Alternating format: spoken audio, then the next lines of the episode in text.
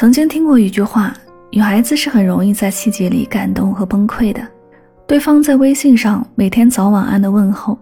吃饭时记得你不吃香菜的小习惯，过马路时用手护着你让你走内侧，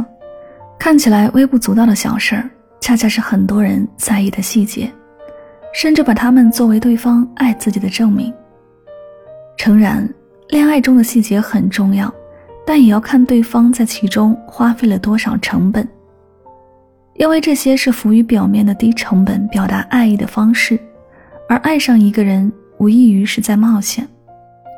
千万不要把他对我很好和他这个人很好划等号。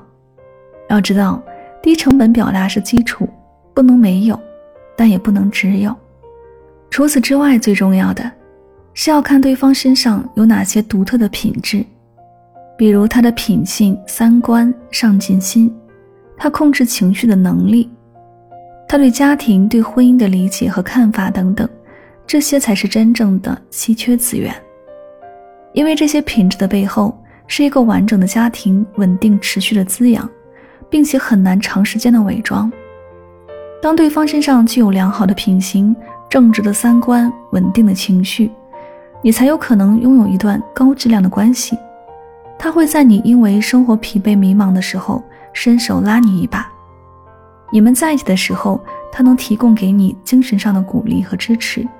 激活你内心向上的力量。与此同时，你也要持续的完善自我，让自己拥有选择生活方式的能力，这样也更容易吸引和你同频的优质伴侣，一起升级打怪，乘风破浪，共同创造你们的幸福人生。